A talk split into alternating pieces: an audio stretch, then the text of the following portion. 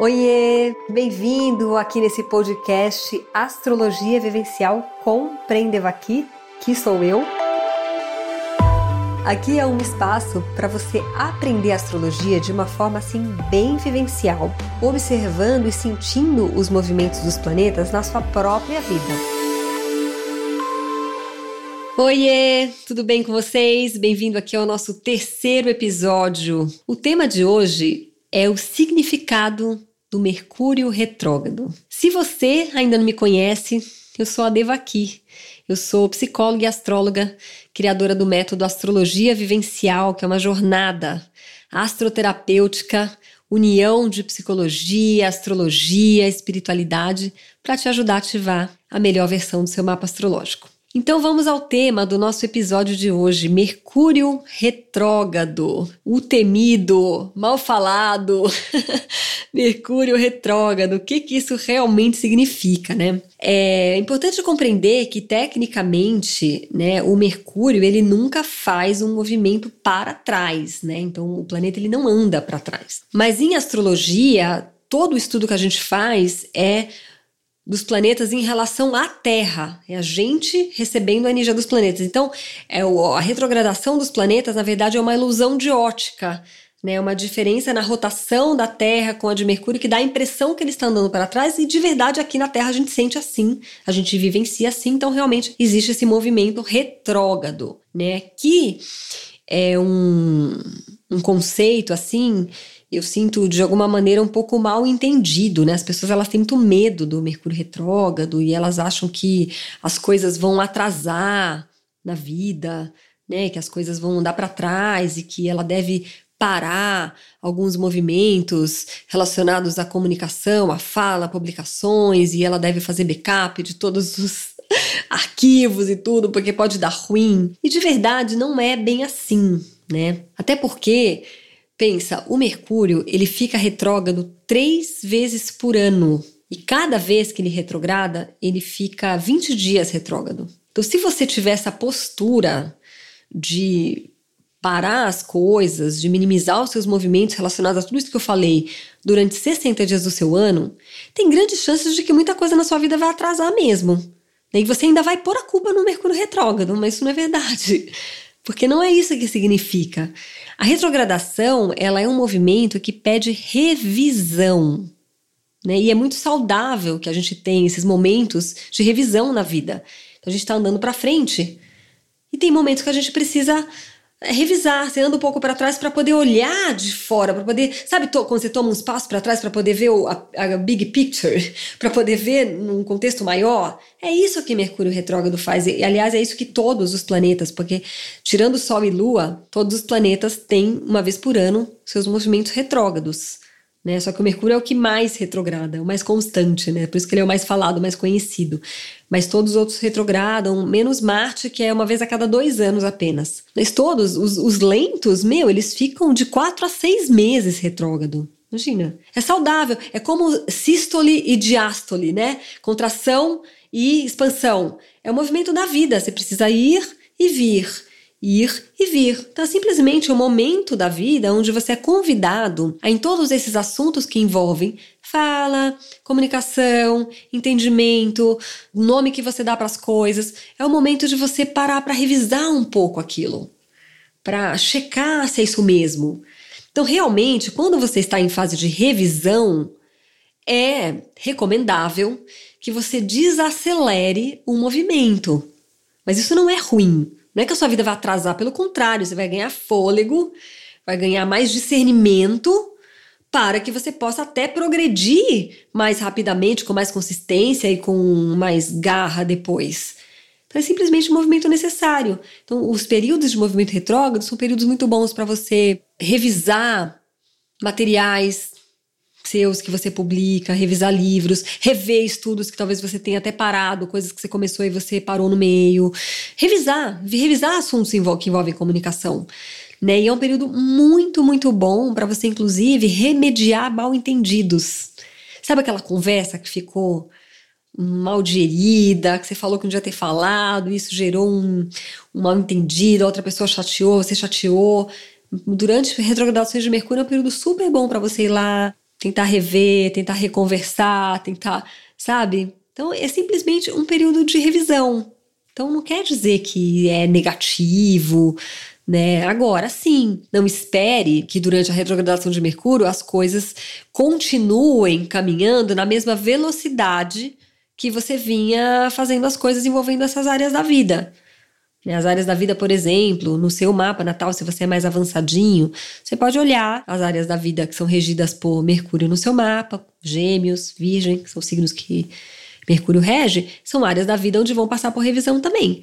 Se você não é tão avançadinho e quer ser e quer saber, então, nossa, Mercúrio, que rasas que rege e tal, no meu canal do YouTube existe um vídeo chamado tutorialastro.com.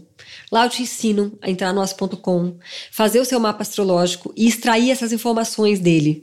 Casas, signos, planetas, a ler os símbolos. Né? É até legal você fazer para você me acompanhar melhor aqui nesses podcasts, que às vezes eu solto umas umas pérolas assim, umas dicas para quem já conhece um pouco mais o mapa. Mas voltando, não espere que essas áreas da vida, onde vinha tendo uma certa velocidade, continue tendo a mesma velocidade. Então, se você entende isso, isso para que isso que serve a astrologia, né? Você entendeu os movimentos do universo. Ah, agora é momento de revisão, então não vou lutar contra e ficar tentando na marra fazer as coisas andarem na mesma velocidade. Se você fizer isso, você vai se estressar, as coisas não vão andar nesse ritmo, porque não é a natureza do universo nesse momento, e aí você vai ficar frustrado. E você pode evitar essa frustração se alinhando com essa energia. Agora é hora de revisar, vamos, vamos junto revisar. Tá? Então você aprende a ir navegando nas ondas. Né? Então, realmente, o Mercúrio retrógrado ele pode causar muitos desconfortos, atrapalhos e confusões quando você não aceita esse movimento e fica querendo forçar a barra, ou quando você fica muito temeroso de todas as coisas ruins que podem acontecer e você acaba co-criando essa realidade por causa do seu próprio medo, né? Isso é um dos maiores desafios assim da astrologia, né? Você não usar a astrologia para criar coisas, né? Porque se você recebe informação de um astrólogo e te fala assim: "Nossa, agora cuidado, faça backup de tudo, porque pode dar pane". Gente, você pode criar essa realidade ouvindo isso, acreditando nisso. Por isso que eu sempre gosto de abrir um leque de possibilidades para você poder escolher em qual você vai navegar. Porque a astrologia ela sempre mostra luz e sombra. Ela sempre mostra a possibilidade da melhor versão e da versão distorcida.